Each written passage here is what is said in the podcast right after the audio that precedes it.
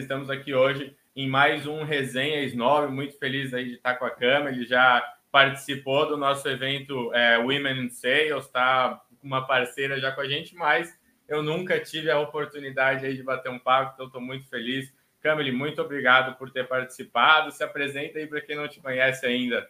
Boa, obrigada, Giovanni. Obrigada pela, é, pelo convite, né? Sempre um prazer estar aqui com vocês. É sempre um prazer falar sobre vendas, né? Que é um tema que eu sou apaixonada. Então, para quem está ouvindo a gente aí ainda não me conhece, meu nome é Camille Rabelo, eu sou co-founder da Exchange, que é uma aceleradora de vendas. A gente tem aí a missão de acelerar profissionais e operações de vendas. A Exchange tem uma crença muito forte de que quando você acelera o profissional da área comercial, você consequentemente acelera os resultados da área comercial. É, a gente já conseguiu comprovar isso ao longo do tempo, né? Só para você ter uma ideia, hoje a Exchange tem, é, dentro dos projetos que ela realizou, eu brinco que o pior resultado é a melhor visão que a gente tem de que algo dá certo, né? O nosso pior resultado com o desenvolvimento de pessoas foi o incremento de 30% no resultado do, dos nossos clientes. Então, é, de fato, desenvolver pessoas gera impacto na operação comercial, gera impacto nos resultados da operação comercial. Para quem não me conhece também, falando só um pouquinho aí da minha história, né? Eu sou hipnoterapeuta corporativa,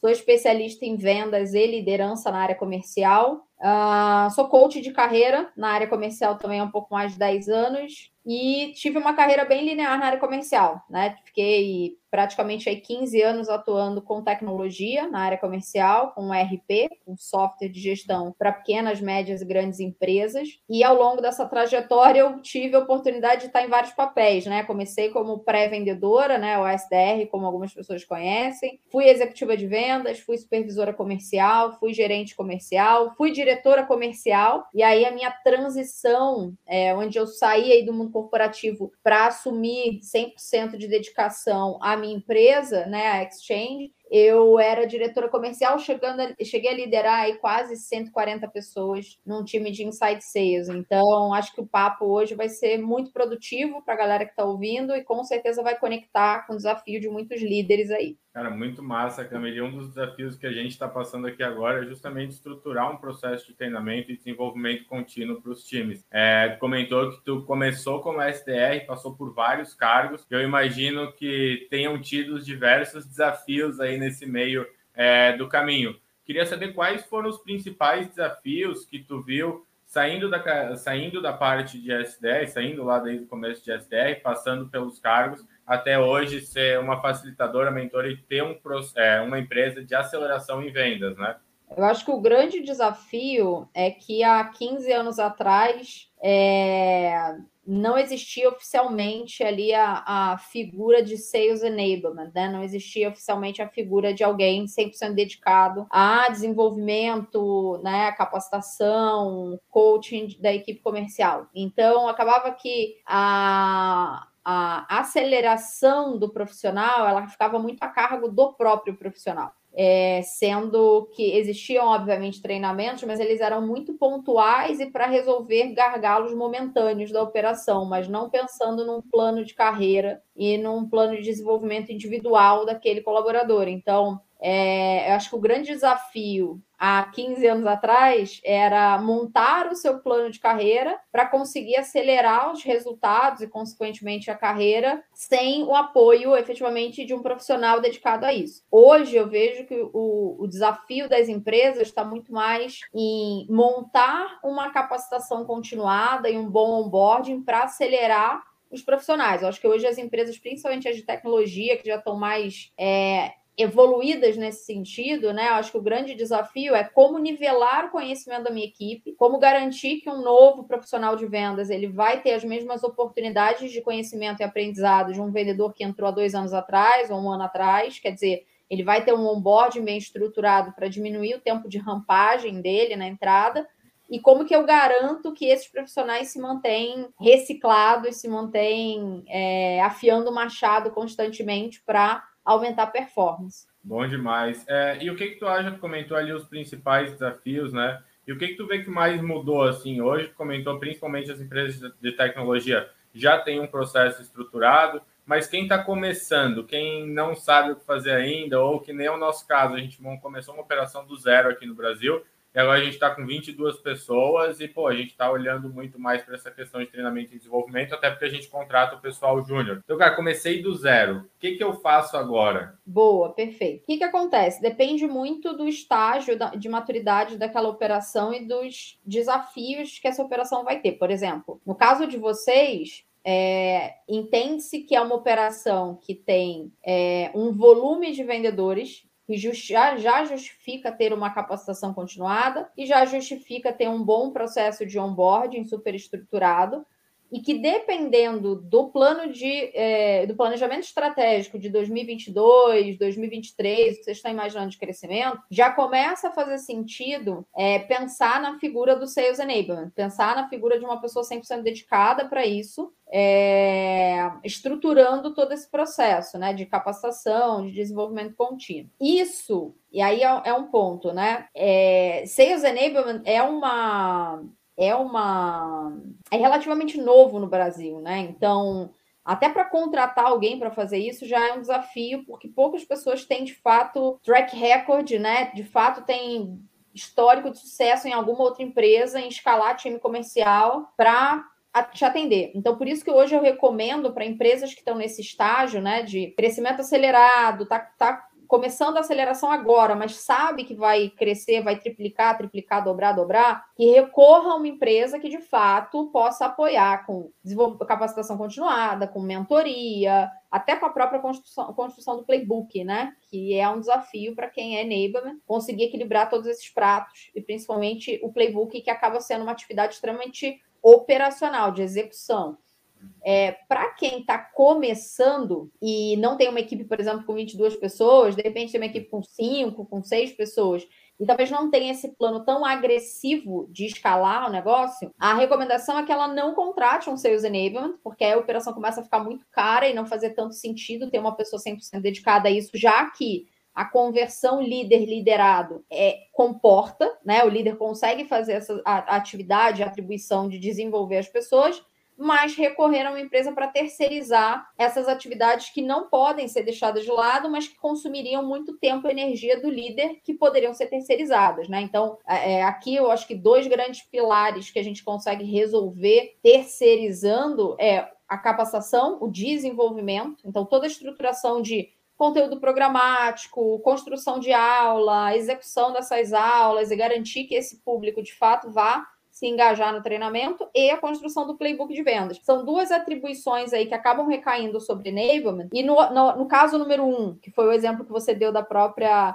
Snovel, é, faz sentido ter uma empresa parceira para apoiar o enablement. E no caso número dois, que é uma empresa que não faz sentido ter o enablement, de fato terceirizar 100% disso para uma outra empresa. Legal. Não, é muito massa isso. Trouxe é, alguns insights bem ricos e comentou ali sobre playbook de vendas algumas vezes. Né? Essa questão explica um pouquinho para o pessoal o que, que é um playbook de vendas e o principal é o que, que tem que ter no playbook de vendas, o que, que não pode faltar ali dentro. E até um pouquinho por que, que a gente faz isso, né? Eu acho que tá, tá mudo. Opa! Vamos lá. Então, para esclarecer para o pessoal, né, algumas pessoas não não têm, né, playbook de vendas ainda na operação comercial. Algumas começaram a montar o que normalmente a gente vê são pessoas que é, ou não têm ou tem, mas esse playbook está incompleto, né? É, ou desatualizado, é o que normalmente a gente esbarra. Então, quando a gente fala do playbook de vendas, é para facilitar o entendimento de todo mundo, é como se fosse realmente o manual do time de vendas, né? Então, toda a padronização que você precisa no teu time comercial para garantir previsibilidade no resultado, é, toda a informação deveria estar tá ali no playbook de vendas. Então, quando a gente fala né, sobre um playbook, quais são ali alguns pilares que precisa, que esse playbook precisa ter. É, metodologias, né? Então, por exemplo, quais são as metodologias que a gente utiliza aqui na nossa operação? Quais são as técnicas, né? A gente usa alguma coisa ali de, sei lá, programação neurolinguística, é, gatilhos mentais, análise comportamental, é, GPCT, SPIN, Challenger. Então, é, tem que ser comum a todos os vendedores, tem que ser do entendimento ali de todos os vendedores. É, quais são as metodologias utilizadas. Outro ponto importante é entendimento de processo, né? Então, os vendedores precisam ter também essa padronização em relação ao processo de vendas. É, outro ponto super importante ter no playbook é toda a parte institucional, né? Então, poxa, missão, visão, valores, é, entendimento de persona, SP, para quem a gente vende, quais são os benefícios do produto ou serviço que a gente está vendendo, né? Então, tudo isso tem que estar no playbook. Às vezes é comum encontrar, inclusive, toda a parte de roda de competências, né? Uh, então, pensando como se fosse ali, imagina o job description do vendedor, né? O que, que ele faz, quais são as atribuições dele e, baseada nessas atribuições, quais são as competências que ele, esse profissional precisa ter. Isso também tem que estar claro no, no playbook. Então, assim, imagina que o playbook é como se fosse realmente um manual onde todas as informações que o vendedor precisa estão reunidas num manual único, onde ele pode consultar. Tá? Então, imagina que vai desde metodologias, como eu mencionei, até, por exemplo, conhecimento de produto. Então, o conhecimento de produto também tem que estar lá, né? Se ele precisar consultar, por exemplo, é, benefícios, perguntas de spin que ele deveria fazer insights do challenger que ele deveria dar de cada produto, isso deveria estar lá no playbook de vendas. Então, é um manual gigantesco, normalmente, né? São muitas informações, mas que de alguma maneira o vendedor tenha isso como ponto de apoio pós, principalmente pós-onboarding, né? Então, ele vai passar por toda uma trilha de capacitação e desenvolvimento, e o playbook ele vem quase que para fechar com chave de ouro esse, essa trilha para que ele tenha um canal de consulta depois desse treinamento. É, é, muito legal que essa questão da educação e desafio, a gente vê principalmente o pessoal aqui na Snove, a gente tem muito essa questão de desafiar e aprender coisas novas, e agora a gente está desenhando aí um, um, treinamento baseado no que realmente o nosso time precisa, quase que uma formação, né? Mas uma das coisas que tu trouxe que eu achei bem legal é essa questão da capacitação e isso facilita muito esse playbook, ele vai facilitar muito a entrada de um novo membro, né? Porque como com a alta rotatividade que a gente está vivendo hoje, e com a dificuldade muitas vezes de contratar, esse playbook vai facilitar demais o processo de onboarding do, do usuário, do, do novo membro ali da equipe e vai ter esse material de apoio, é isso, né? Perfeito, é isso aí. É, é, assim, quanto mais completo, melhor. Né? O difícil para quem faz isso dentro de casa é manter esse material primeiro super atualizado, né? Completo num primeiro momento, e manter esse material atualizado, né? Porque aí a gente está falando de um material que tem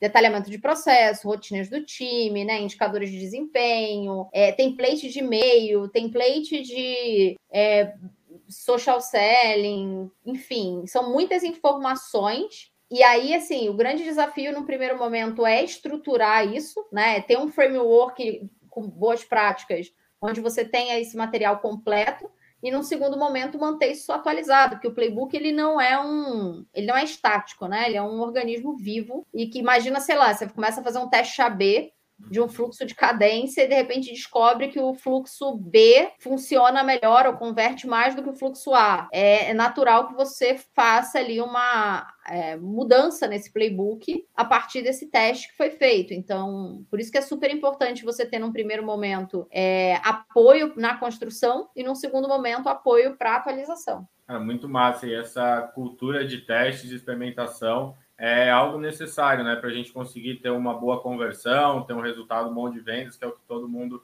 é, olha no final. E quando tu comentou em atualização de playbook, me surgiu uma dúvida, porque tu falou, é, a gente atualiza isso de toda vez que a gente tem uma alteração no processo, ou a gente vai tirar um tempo para olhar, por exemplo, uma vez por trimestre eu vou parar e vou olhar para o meu playbook, ou uma vez por mês eu vou parar e vou olhar para o meu playbook. Ou realmente mais quando acontece é, essa mudança no processo? Boa, excelente pergunta. Na verdade, eu sempre falo que o bom é inimigo do ótimo, né? O importante é manter o, o documento atualizado. É claro que se você tem uma operação onde você tem um sales enablement e essa pessoa está 100% dedicada a isso, é comum que a atualização aconteça em tempo real. Então, na minha equipe, por exemplo, a Bárbara Tapchuri, que hoje é minha sócia, ela foi líder de enablement da minha equipe. Então, sempre que acontecia uma atualização, a gente reportava para o time de enablement dessa atualização eles faziam atualização em tempo real e já mandavam atualização para todos os vendedores. Quando você não tem essa pessoa, o recomendado é que você tenha ali alguns sprints para fazer isso, né? Então, que você tenha uma pessoa por essa atualização e que de tempos em tempos vocês tenham uma revisão do documento. Boa, muito legal. É,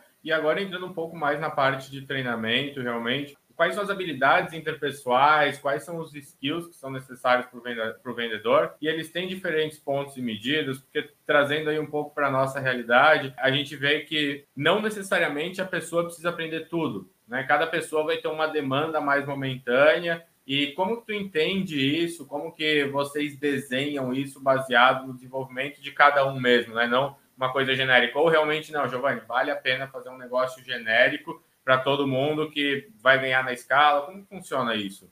Boa. É, aí a gente entra em dois, em dois pilares, né? A gente tem um pilar que é treinamento, e no pilar treinamento a gente trabalha com nivelamento do conhecimento de toda a equipe. E um outro pilar que é o coaching. E aí, quando a gente vai para o pilar do coaching, a gente trabalha isso na Exchange através de mentoria dos líderes para que eles estejam preparados para fazer essas sessões. E aí isso é no ano a ano, né? Não vai ser de forma coletiva. O treinamento é uma, um desenvolvimento coletivo, mas o, o coaching ele é um desenvolvimento individual. É, o que a gente faz é criar uma trilha a partir da curadoria dos materiais, né? Então imagina que cada empresa tem uma venda diferente, uma jornada de compra diferente, tem um processo diferente, tem empresas que têm quatro reuniões para fazer uma venda, tem empresas que fazem a venda na primeira ligação, tem empresas com ciclo de venda longo, ticket alto, outras com ciclo curto, ticket baixo. Então, para cada uma, obviamente, vai ter uma capacitação, uma trilha diferente. Mas, no fim das contas, independente da trilha que é montada,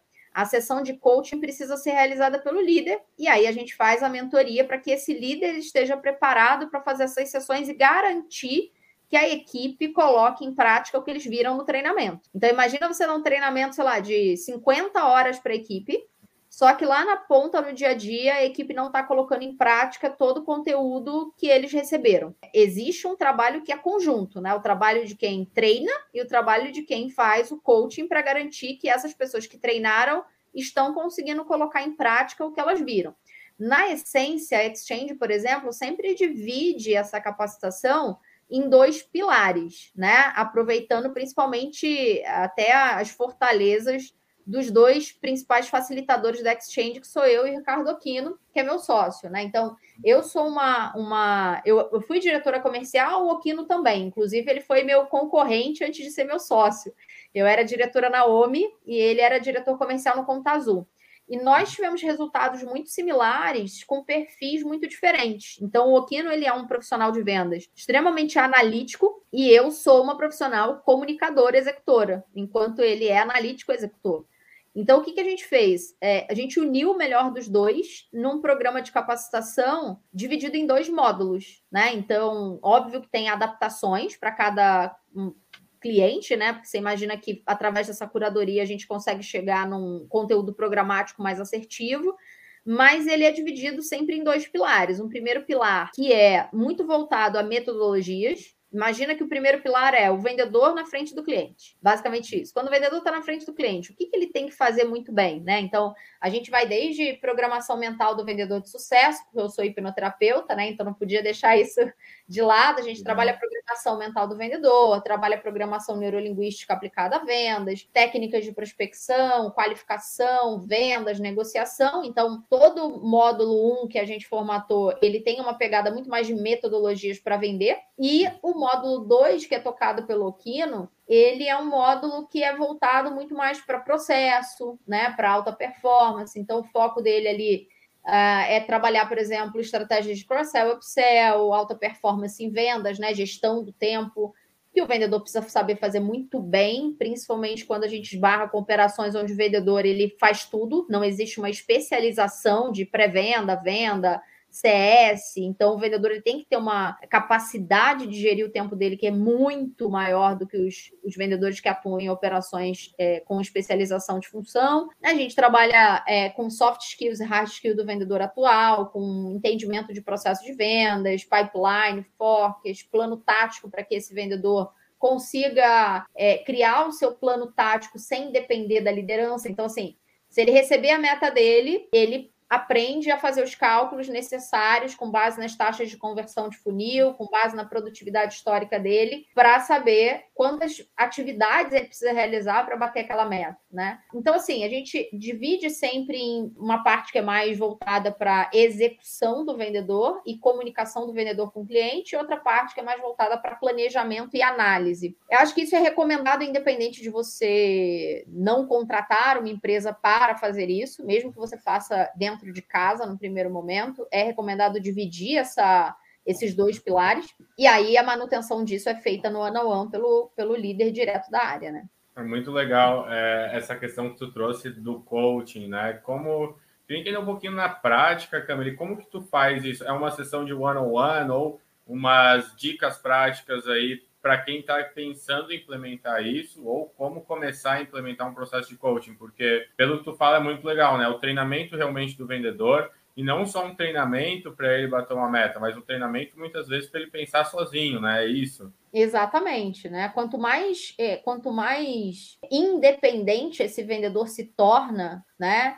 Tanto na gestão do tempo, quanto no plano tático, em qualquer elemento que seja necessário planejamento e análise, melhor para a performance na operação, né? Porque a gente vê operações aí que tem uma conversão líder-liderado de 8 para 1, 10 para 1, mas eu já peguei operações onde a conversão era 30 para 1. É humanamente impossível o líder conseguir gerenciar e liderar bem essa equipe. E se você não tem uma equipe autogerenciável nesse sentido, você vai sofrer no resultado, né? Por exemplo, imagina uma operação como a operação de vocês, sei lá, com 22 pessoas e um líder só tocando, é humanamente impossível para esse líder fazer a gestão e liderança desse time. O problema, ele talvez seja apaziguado, o problema ele seja mitigado de alguma maneira quando você dá treinamento e um pouco mais de autonomia para as pessoas se autogerenciarem. Por isso a gente criou esse segundo pilar na nossa capacitação. É, muito massa. E Camila, hoje a gente hoje já está há um tempo aí trabalhando com vendas, né? E vocês treinam a galera para fazer todo o processo. Eu imagino que vocês treinam SDRs também, né? O que que seria, o que, que conselho que tu daria para a Camille que está começando lá como SDR é, no início da, cadeia, da carreira? Como que ela acelera, aceleraria esse processo? E aí, o que, que ela pode esperar também do gestor de vendas? O que, que ela não pode esperar do gestor de vendas? Boa. Eu acho que o conselho que eu dou para quem de repente está ouvindo a gente tá hoje como SDR, closer, enfim, não está no cargo de liderança, buscar se desenvolver independente do desenvolvimento da empresa, né? Então, é, ampliar a tua consciência sobre a roda de competências da tua função, entender quais são as competências de um SDR, entender quais são as competências de um closer, e isso é fácil identificar, mesmo que a empresa não tenha isso estruturado, através de benchmark, através de troca, né? Participar de comunidades de vendas, conversar com outros SDRs, com outros executivos de vendas em outras empresas e mapear essas competências necessárias. A partir desse mapeamento, montar um plano de carreira mesmo, né? Um plano de desenvolvimento individual, independente do teu líder, para que você busque capacitação em escolas, né, que são especialistas nisso, como a Exchange e outras que existem no mercado. Acho que esse é o primeiro ponto. Agora, o que esperar do líder, né? O que, que o líder deveria fazer nesse sentido? A primeira coisa é que o líder de vendas ele deveria ter esse mapeamento, ele deveria ter a roda de competências das funções que ele lidera. Então, se ele tem ali, sei lá, de repente o formato da empresa,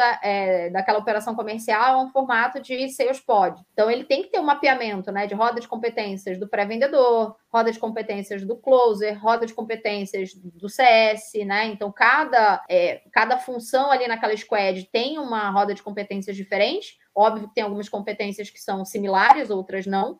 E a partir dessa roda de competências, montar primeiro o treinamento, nivelar o conhecimento de todo mundo, garantir que todos os integrantes da equipe tenham as mesmas oportunidades de desenvolvimento, e a partir desse treinamento, começar a fazer sessões de coaching individualmente, né? Então, é, não é porque eu dei treinamento para o Giovanni, para o João e para Vanessa sobre programação neurolinguística que todos vão ter a mesma capacidade na prática de colocar em prática todos os hacks de PNL que a gente passa. Então, na prática, quando ele faz uma sessão de coaching, ele vai identificar que, de repente, o Giovanni está colocando tudo em prática. Que bom, né? Está conseguindo praticar tudo. Pode ser que a Vanessa esteja conseguindo colocar 50% daquilo em prática. Então, ela vai ter que passar por sessões de coaching para criar um plano de ação para que ela coloque 100% do conteúdo em prática, né? É, eu acho que uma confusão que muitos líderes têm é confundir o que é mentoria com treinamento, com feedback e com coaching. São coisas diferentes, né? O treinamento é uma forma de nivelar conhecimento. Quando você vai para uma mentoria, o mentor, enquanto líder, ele é alguém que tem bagagem, que tem expertise, que já foi SDR, que já foi executivo, que já foi já executou a função daquele colaborador e tem a propriedade de dar direcionamento. Né? Como mentor, ele dá direcionamento. Feedback é retroalimentar uma determinada ação. Então, feedback é: eu vou ouvir a ligação, eu vou trazer os pontos positivos daquela ligação, eu vou trazer pontos de melhoria daquela ligação. E o coaching é um processo de expansão de consciência. Então, quando a gente vai para uma sessão de coaching, o papel do líder não é dar respostas, é fazer as perguntas certas para expandir a consciência daquele liderado e, através dessa expansão de consciência, fazer esse liderado entender que existem pontos que ele não está executando, existem pontos que poderiam ser melhores naquela prospecção, naquela apresentação de solução, naquela negociação, e através desses pontos da roda de competências que ele não está é, aplicando bem e poderia aplicar melhor para performar mais, aí cria-se o plano de desenvolvimento individual desse, desse colaborador. Muito legal. E uma coisa que me, me chamou muita atenção é que comentou que o gestor ele deveria ter um plano de carreira, um plano de desenvolvimento, né? O plano das competências mapeadas para cada colaborador. Um, uma das dúvidas que surge muito, até ainda é uma dúvida minha, hoje a gente contrata uma galera júnior. E aí a gente vai é, treinando esse pessoal para que eles atinjam outros cargos. Então, no, no, ponto de vendas é bem claro, assim, a gente hoje contrata o pessoal SDR e depois joga para fazer uma demonstração. Nosso produto é menos complexo, menos complexo, então a, gente acaba cons conseguindo fazer isso de uma forma tranquila. Mas um dos pontos chaves é como lidar com essa transição de cargo dentro de uma empresa e de carreira, né? Porque às vezes realmente a gente sabe que carreira é um negócio mais é, é um é um negócio mais infinito, né, do que quando a gente olha para a empresa. Então, a gente já teve vários cargos dentro de várias empresas, cada uma, daque, cada uma daquelas situações te ajudou a chegar onde é hoje, né? Mas como lidar com essa transição e como lidar com essa mudança numa realidade hoje de alto turnover né, das empresas, principalmente no cargo de vendas? É, eu acho que turnover é um, um problema que a gente debate muito, muitos líderes criam diversas iniciativas e diversas ações junto com a RH e, enfim, para diminuir, mas quando se fala de área comercial, é um desafio. Não adianta, porque, só para você ter uma ideia, eu li um, um, artigo recentemente falando sobre o turnover na área comercial das empresas mais desejadas aí do mundo, né? Então, Google, Facebook, é, Uber, enfim. O tempo né, de permanência de, dos vendedores nessas empresas estava entre um ano e dois meses a dois anos e três meses. Então, assim, você imagina se as empresas mais cobiçadas do mundo têm um turnover alto na área comercial, que dirá nós, réis mortais, né? Então, isso é, é um desafio. Isso é um desafio. É, sempre vai ser um desafio. Até porque é difícil você calibrar expectativa do colaborador com o momento da empresa. Você sempre vai ter é, um momento onde a empresa está crescendo de forma muito acelerada e os profissionais que estão nessa operação eles não estão maduros o suficiente, preparados o suficiente para assumir um desafio, ou o inverso, profissionais que aceleraram muito a sua carreira, que estão muito dedicados ao seu plano de, de carreira e estão fazendo o dever de casa fora da empresa, né, se capacitando, se desenvolvendo e se preparando para dar um próximo passo, mas a empresa não está no timing, a empresa não, não, não tem vaga, não tem oportunidade, não está crescimento de, não está crescendo de forma tão acelerada. Então é esse desnivelamento né, que existe entre é, o que a empresa precisa e o colaborador quer, ou vice-versa, que acaba fazendo com que você realmente perca algumas pessoas e alguns potenciais. Eu acho que o, o ponto é o líder implementar, além do coaching técnico, né, além do coaching em vendas, implementar o coaching de carreira dentro da operação. Porque quando você implementa o coaching de carreira nessa operação, você consegue mapear todas as expectativas de todos os colaboradores, mapear o plano de carreira de cada colaborador, entender individualmente qual é o plano de cada um, em quanto tempo. Então, você vai ter colaboradores que, daqui 10 anos, o que, que você quer? Daqui 10 anos eu quero empreender, ou daqui 10 anos eu quero ser CRO, daqui 10 anos eu quero ser diretor comercial, daqui 10 anos eu quero ser coordenador. Então, cada um vai ter um, um, um, plano né, de longo prazo diferente, e, consequentemente, quando você desdobra isso andando 10 casas para trás no jogo da vida, né? Tá, beleza. Então, se você quer daqui 10 anos ser coordenador, o que, que ele quer nos próximos dois anos, por exemplo? O cara que quer ser empreendedor, o que, que ele quer nos próximos dois anos? Aí você começa a conectar a expectativa daquele profissional no seu plano de carreira individual com a expectativa da empresa de posições que a empresa vai precisar ao longo dos anos. E aí, através do coaching de carreira, você consegue dar essa visão para o colaborador se talvez aquela empresa de fato vai ser um, um trampolim para o plano dele. Talvez ele vai ficar três anos na empresa e depois vai fazer uma transição. Talvez ele fique dois anos na empresa e vai fazer uma transição.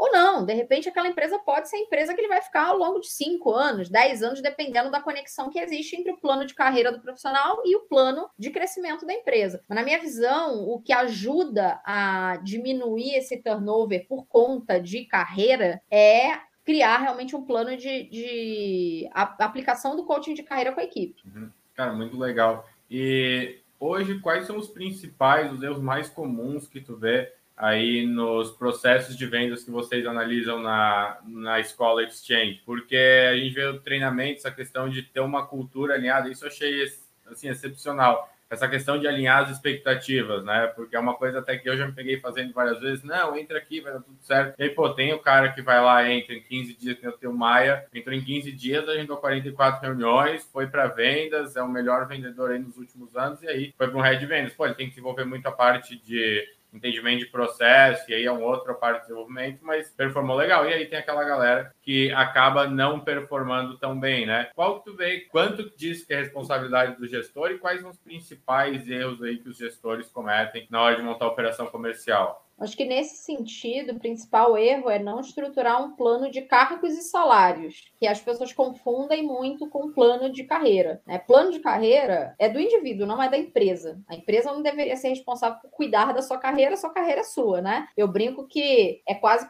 é quase como se você fosse o CEO da sua própria vida, né? Então, a tua carreira é a tua empresa. É você que vai montar o planejamento estratégico da tua empresa. É você que vai dizer quanto você vai investir para crescer na sua carreira de forma acelerada ou não. Você vai crescer é, bootstrap, né?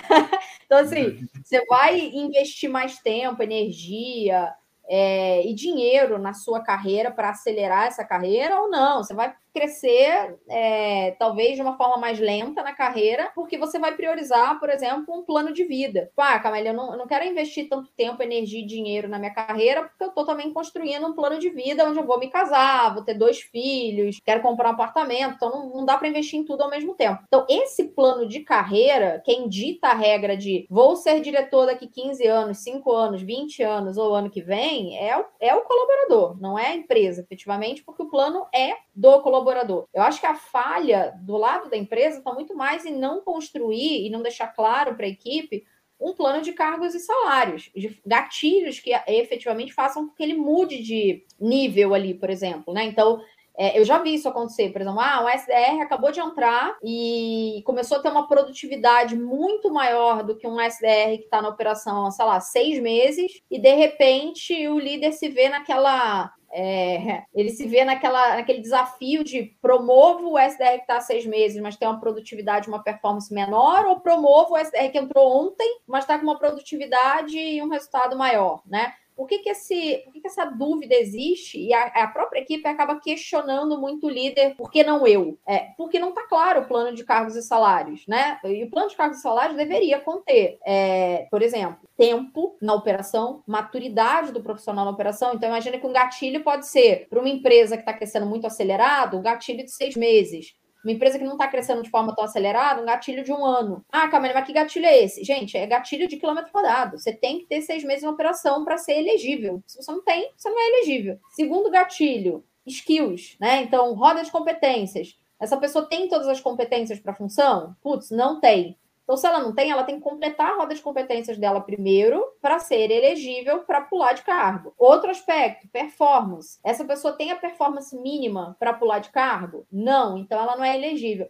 E o fato de ser elegível não quer dizer que ela obrigatoriamente vai ser promovida. Isso quer dizer que ela é elegível. Então, é como se ela ativasse alguns gatilhos, né? Então, ó, ativei meu gatilho de tempo, completei um ano ativei meu gatilho de skills, né? Completei minha roda de competências e ativei meu gatilho de performance. Só que, imagina uma operação de, sei lá, 100 pessoas, quantas pessoas vão ativar os gatilhos ao mesmo tempo? Várias. E aí tem que vir o trabalho do líder de fazer a seleção da melhor maneira da pessoa que faz mais sentido para aquela oportunidade naquele momento. Mas a parte de gatilhos de passagem para uma promoção fica claro para todo mundo. O que pode acontecer, de repente, você ter uma oportunidade de uma vaga como closer e você ter quatro SDRs que têm os gatilhos para virar a chave. E aí o líder precisa fazer outras estratégias, que aí essa daí é, são, são estratégias que a gente fala, por exemplo, no nosso programa de liderança e gestão em vendas da Exchange, né? Que é um, um programa de desenvolvimento de líderes. Não é um treinamento em company, ele é um treinamento para turmas abertas. É, e no LGV, que é esse programa de formação de líderes e gestores, a gente fala sobre estratégias para fazer essa promoção da melhor maneira possível, sem gerar esse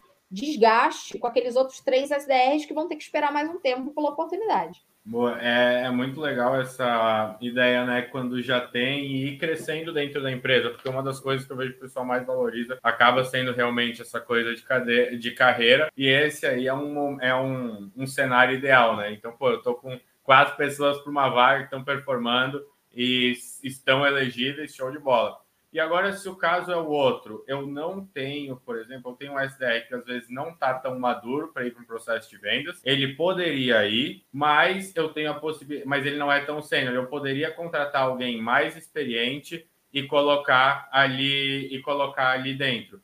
O que, que seria importante? Colocar alguém mais experiente ali dentro ou rampar aquela pessoa, mesmo não tendo pronta, e aí desenvolvendo dentro? Como que tu vê essa diferença? É, aí depende, né? Depende do cargo. Por exemplo, quando a gente fala de uma transição de pré-venda para closer, é uma coisa. De closer para liderança é outra, né? Então, quando a gente fala de pré-venda para o closer, é, de todos os testes que eu fiz, foi mais assertivo fazer a transição do pré-vendedor para o closer, porque o tempo de rampagem desse closer que veio de pré-venda, ele é muito menor, tá? Porque ele já passou por diversos, diversos desafios, treinamento, enfim, quilômetro rodado, que aquele closer que vai vir do mercado ainda vai ter que passar para performar. Então, de fato, nessa, nessa jornada né, de, de plano de carreira, faz mais sentido você desenvolver o teu pré-vendedor para virar um closer, porque ele rampa muito mais rápido como closer, do que trazer do mercado. Quando a gente fala da transição closer-liderança, nem sempre essa verdade é, é absoluta, né? Porque existem alguns alguns aspectos da liderança e da gestão que não necessariamente é mais fácil você desenvolver no teu vendedor do que trazer alguém do mercado. Eu acho que isso vai depender muito da tua expectativa com aquele líder, né? Se a gente está falando de um líder de primeiro nível, né? Por exemplo, um team leader, nos testes que a gente fez,